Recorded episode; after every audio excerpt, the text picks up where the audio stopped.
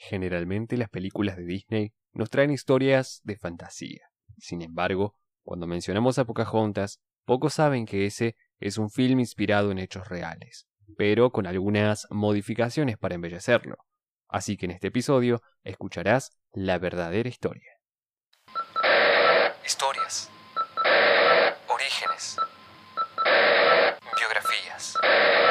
Yo soy Iván Danilo Acosta y hoy te presento la verdadera historia la de Pocahontas.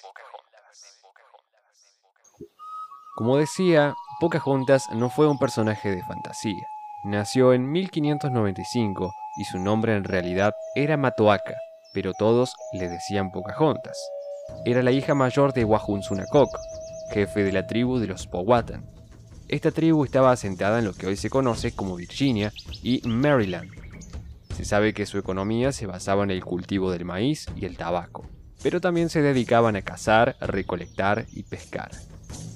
Todo era paz y armonía hasta que llegaron los ingleses y se instalaron en las cercanías. Se trataba de una expedición británica organizada por la Compañía de Virginia, una asociación de mercaderes de Londres.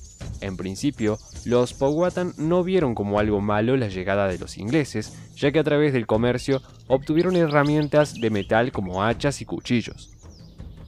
Incluso consideraban que los colonos eran una tribu india menor y subordinada, así que le cedieron algunos terrenos a modo de préstamo, ya que las tierras seguían perteneciendo a la comunidad. Pero poco a poco los ingleses se fueron haciendo más numerosos y con ellos se incrementaron las demandas por las tierras de la tribu. Así, se fue desgastando la relación entre nativos y colonos hasta entrar en una fuerte tensión. Pocahontas tenía unos 12 años cuando llegaron los ingleses y se cuenta que frecuentaba bastante el campamento que ellos tenían. Entre los ingleses que se encontraban estaba el capitán John Smith. Este hombre cronicaba toda su estadía en las tierras desconocidas y entre sus escritos llamó la atención la historia que lo relacionó a Pocahontas. Allí cuenta que fue raptado por la tribu de los Powhatan y que cuando estaba a punto de ser asesinado por el mismísimo jefe, Pocahontas se interpuso entre ambos para evitar su ejecución. Esta historia es bastante rechazada por los historiadores modernos y consideran que eran puros cuentos de Smith para obtener más fama.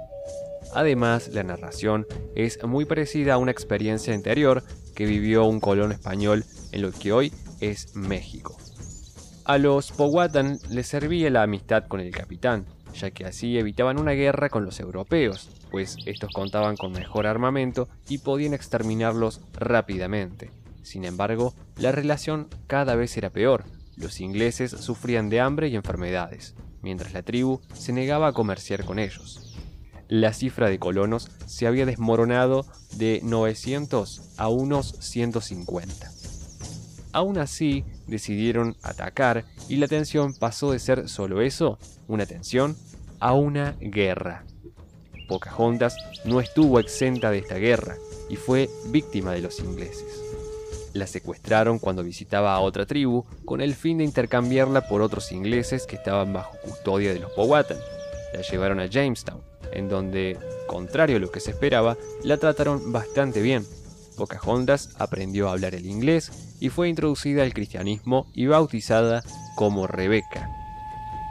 Aparecería un nuevo personaje en su vida, John Rolfe, quien se enamoró de ella y no dudó en pedirla para casarse. Rolf era un pionero en el cultivo del tabaco y había perdido a su esposa en el viaje a América.